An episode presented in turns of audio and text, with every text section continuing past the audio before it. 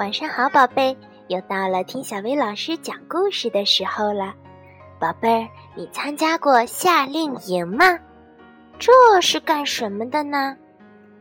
小熊哥哥和小熊妹妹就在这个暑假参加了夏令营活动，咱们来听听他们是怎么去野营的吧。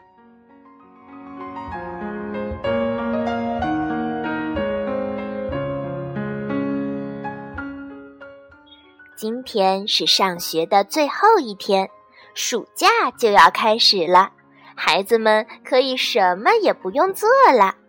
小熊哥哥、小熊妹妹跟珍妮老师大声地说完再见，就跳上了校车，高高兴兴地回家了。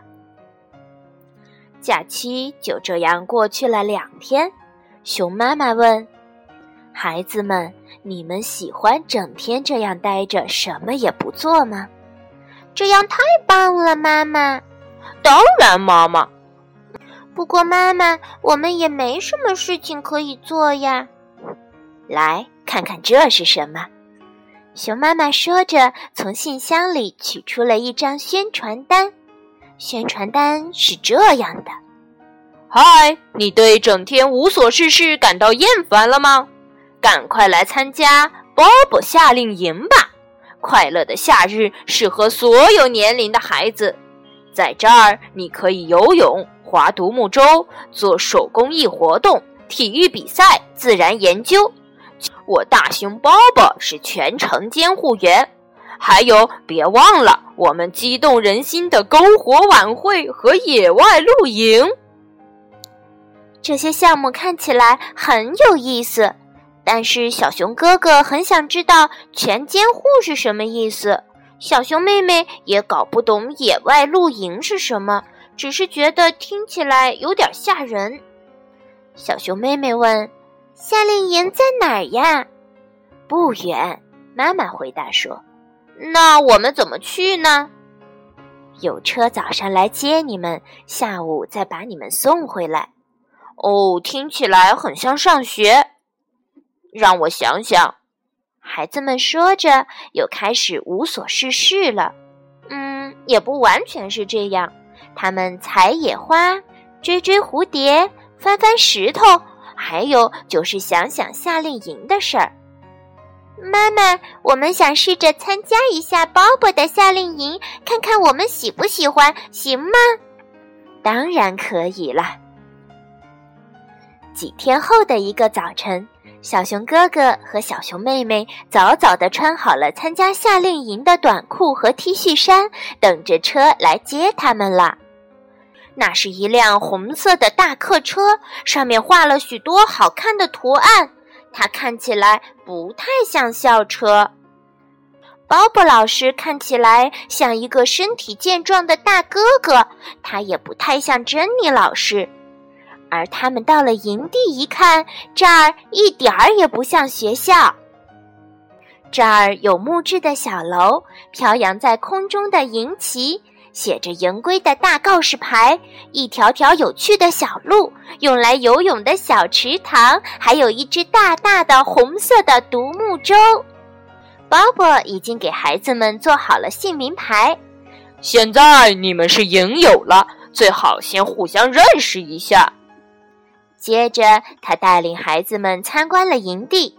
办公室里有桌子，鲍勃可以在那里处理文件。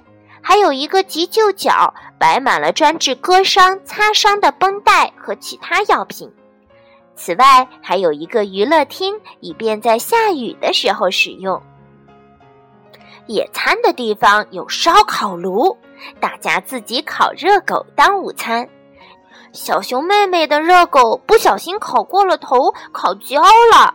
嗯，还好，它和一只喜欢吃烤焦了热狗的小熊交换了。鲍勃宣布，午饭后他们要去爬幽灵山最高的山峰骷髅石。闭营的时候，他们就会在那儿举行晚会，然后露营。这可真是一段艰苦的旅程呀！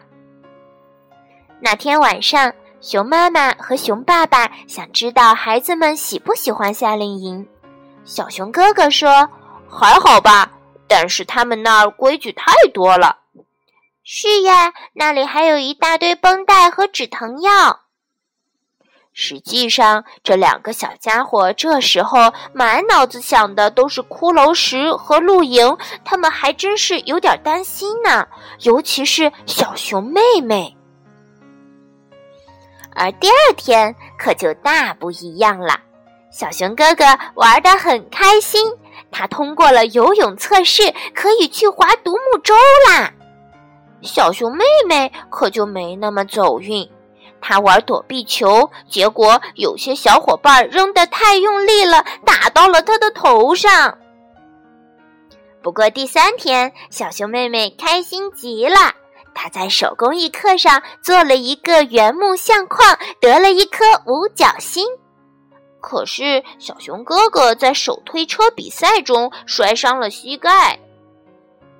第四天，他们俩玩的都很开心。之后的几天也都特别的开心，太有趣了。他们几乎把骷髅石和露营都忘在脑后了。嗯，好吧，有时候偶尔还是会想起来的。野外露营的那一天终于到了，熊爸爸帮他们找出了他和熊妈妈度蜜月时用的睡袋。早上迎车来接他们时，小熊哥哥和小熊妹妹已经做好了准备。当然，他们的心里还是有点紧张的。这一回，即使背着背包爬幽灵山，也并不那么费劲儿了。夏令营的活动让孩子们变得坚强又壮实。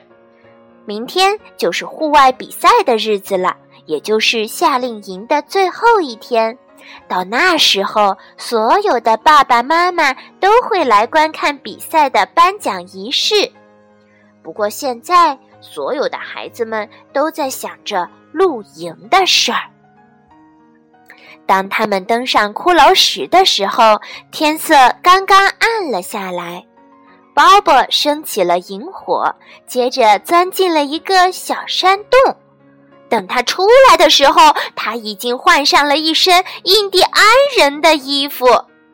孩子们围坐在一起，晚会开始了。鲍勃给孩子们讲了关于精灵巨兽的古老的印第安传说。伟大的灰熊像山一样高大，翱翔的雄鹰遮天蔽日。大马哈鱼的颜色变成了彩虹的颜色。鲍勃讲着这些古老传说的时候，孩子们仿佛在升腾的火焰中看见了这些神奇的动物精灵。晚会结束后，孩子们吃了可可蜂蜜酱面包，然后钻进了睡袋里，很快就进入了梦乡。一直担心的小熊妹妹也早早的睡着了。第二天，小熊哥哥和小熊妹妹在户外比赛中表现得非常出色。小熊哥哥在短跑比赛中获得了第二名，小熊妹妹在敢死队漂流和串珠腰带比赛中都获得了奖牌。夏天即将过去，还有两个星期就要开学了。爸爸问：“你们觉得夏令营怎么样？”“太棒了！”小熊哥哥抱着他的战利品和奖杯说。“棒极了！”小熊妹妹也说。她带着她的奖牌，看上去骄傲极了。不过，你们知道吗？参加完鲍勃的夏令营后，上学就变得像假期一样轻松啦。